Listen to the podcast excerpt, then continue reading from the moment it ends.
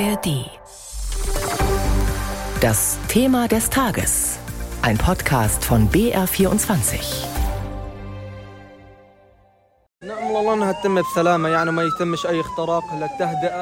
Wir beten zu Gott, dass es friedlich abläuft, ohne dass die Waffenruhe gestört wird. Wir warten ganz ungeduldig. Alles spricht dafür. Wir sind voller Hoffnung, dass wir sie zurückbekommen, wie sie war. Die Erwartungen an diesem Freitag sind groß, sowohl bei den Menschen in Israel als auch im Gazastreifen. Nach fast sieben Wochen Krieg hat am Morgen eine erste Feuerpause begonnen und ab dem Nachmittag sollte ein Teil der Geiseln in den Händen der Hamas freikommen.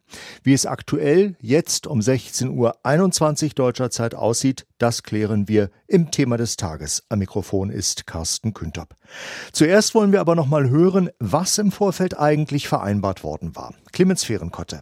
Der Deal sieht im Einzelnen vor, dass 50 äh, Frauen und Kinder aus der Geiselhaft der Hamas entlassen werden, freigelassen werden.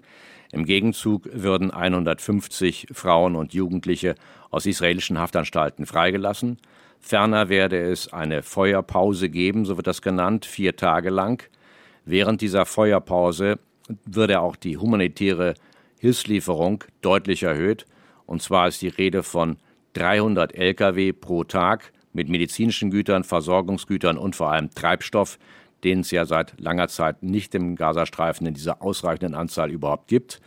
Das ist das Wesentliche. Aus Tel Aviv ist mir jetzt unser Nahostkorrespondent Julio Segador zugeschaltet. Grüß dich, Julio. Hallo nach Bayern. Schauen wir zunächst auf die Feuerpause. Wie stabil ist sie bisher? Sie ist absolut stabil. Also es gab eigentlich seit heute Morgen keinen einzigen Vorfall auf beiden Seiten der dazu Anlass gegeben hätte, das Ganze in Frage zu stellen. Also die Waffenruhe hält. Es hat weder von Seiten Israels auf den Gazastreifen noch von dem, vom Gazastreifen von Hamas Beschuss nach Israel gegeben. Es sollten dann am Nachmittag die ersten Geiseln aus den Händen der Hamas freikommen. Was ist da der aktuelle Stand? Ja, das sind eben jetzt diese Momente, mit denen wirklich ganz Israel fiebert. Jeder guckt natürlich hier die Bilder. Wir haben verschiedene Bilder, die uns zur Verfügung stehen, nämlich vom Grenzübergang Rafah, wo sehr, sehr viele Menschen auch sind, die darauf warten, dass die Geiseln möglicherweise schon in Kürze eben über den Grenzübergang nach Ägypten geleitet werden. Viele blicken äh, auf ein Gefängnis in Israel, wo ja auch zeitgleich äh, 39 Frauen und Kinder aus israelischer Haft entlassen werden wollen. Auch das ein Teil dieses Deals, den es gegeben hat. Und äh, die Informationen, die wir haben, die sind noch sehr, sehr spärlich. Also wir haben die Information bekommen, dass äh, die Hamas die Geiseln, die ersten 13 Geiseln, Frauen und Kinder, die freigelassen werden, jetzt auch freigelassen hat, sie dem Roten Kreuz und Ägyptern übergeben hat. Was wir zur Stunde noch nicht wissen, da gibt es widersprüchliche Meldungen, ob denn diese Geiseln dann auch schon in Ägypten sind. Also man vermutet, dass sie noch im Gazastreifen sind, aber nicht mehr in der Hand der Hamas. Wie gesagt, das sind sehr, sehr aktuelle Informationen. Es gibt auch unterschiedliche äh, Quellen, die dann auch unterschiedlicher sagen, aber fest steht, und da ist die Quelle Al-Aqsa TV, ein Hamas-nahe Sender, den aber alle jetzt zitieren. Dort ist gesagt worden, dass die Hamas die ersten 13 Geiseln aus ihrer Hand gegeben hat. Und wie verhält sich mit den palästinensischen Häftlingen, die gleichzeitig ja freikommen sollten? Ja, die sind noch in einem Gefängnis jetzt versammelt. Hier geht es um 39 Frauen und Kinder, die heute entlassen werden sollen im Verhältnis 3 zu 1, also 13 Geiseln, die freigelassen werden, dann äh, 39 äh, Häftlinge aus, aus israelischen Gefängnissen und äh, da gibt es äh, ja regelrechte tumultartige Szenen am Checkpoint äh, Betania äh, von Israel eben ins Westjordanland. Und äh, da sind sehr, sehr viele Menschen versammelt. Da ist es wirklich zu Ausschreitungen auch gekommen. Da musste ähm, das äh, israelische Militär äh, Tränengas und Gummigeschosse einsetzen. Es sind wohl mehrere Personen verletzt worden. Warum an diesem Checkpoint, an diesem Übergang in die Westbank ins Westjordanland? Weil das der Ort ist, an dem die äh, Häftlinge dann auch wirklich ins Westjordanland und später dann nach Ostjerusalem gebracht werden, in ihre äh, Wohnhäuser zu ihren Familien. Und da herrscht eine sehr, sehr angespannte Stimmung zur Stunde. Der Ministerpräsident von Thailand hat gesagt, dass zusätzlich zu den 13 Israelis die Hamas auch zwölf thailändische Arbeiter freigelassen habe. Was kannst du dazu sagen?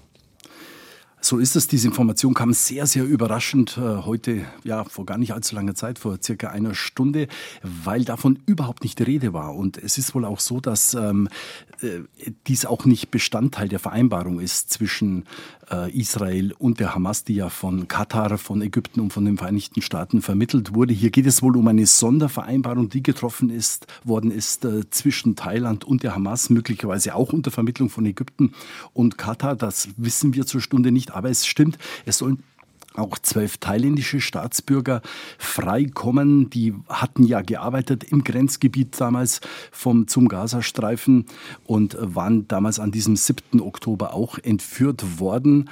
Ähm, wir wissen zur Stunde nicht, ob Sie auch schon in Israel sind. Vermutlich sind Sie auch noch im Gazastreifen, aber auch nicht mehr in der Hand der Hamas. Das ist die Information, die wir jetzt bekommen haben. Ähm, es ist eine Sondervereinbarung, die jetzt bestätigt worden ist, auch vom thailändischen Außenministerium auf X, früher Twitter. Und sie sollen dann in Israel auch äh, von Beamten der Botschaft in Empfang genommen werden und später noch in ein israelisches Krankenhaus gebracht werden. Live-Informationen waren das von unserem Nahostkorrespondenten Julio Segador in Tel Aviv. Vielen Dank. Weltweit wird beobachtet, ob die Vereinbarungen zwischen Israel und der Hamas eingehalten werden. Gerade auch in den Ländern, die das Ganze maßgeblich mit eingefädelt haben. Neben den USA und Ägypten war das vor allem Katar. Warum gerade Katar eine so wichtige Rolle spielt, darum geht es in der aktuellen Ausgabe unseres Podcasts Lost in Nahost zum Krieg in Israel und Gaza. Kairo-Korrespondent Thilo Spanhill ist dazu Gast und er fasst die Rolle des arabischen Landes so zusammen. Katar hat eine bestimmte Schlüsselrolle in dieser Region und äh, eigentlich weltweit eine einzigartige Position im Moment. Auf der einen Seite ist Katar ein Land, das äh, in der Vergangenheit und auch immer noch aktuell sag ich mal, terroristische Gruppierungen unterstützt und unterstützt hat, in Syrien, im Irak zum Beispiel oder eben auch die Hamas im Gazastreifen. Aber auf der anderen Seite hat äh, Katar zum Beispiel auch eine der größten Luftwaffenstützpunkte der USA im eigenen Land. Also man ist so ein bisschen everybody's darling, könnte man sagen, und äh, versucht das auch. Und das schafft kein anderes Land. Viele der anderen Länder in der Region äh, sind entweder, sag ich mal, dem Iran nahe oder den USA nahe oder Israel nahe. Und äh, deswegen ist dieses Vertrauen vor allem bei den Geheimdiensten eben nur auf katarischem Boden sozusagen allen Seiten gegenüber gleichmäßig gegeben. Und das ist eben ja eine ganz besondere Position, die dieses Land aktuell einzigartig macht. Unser Korrespondent Thilo Spanhill in der aktuellen Ausgabe von Lost in Nahost.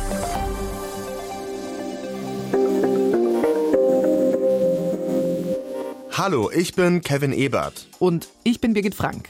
Wir sind die Hosts von Dreimal Besser, dem Infopodcast von BR24. Wir reden nicht nur einfach über Nachrichten oder erzählen die, sondern wir reden vor allem über Lösungen.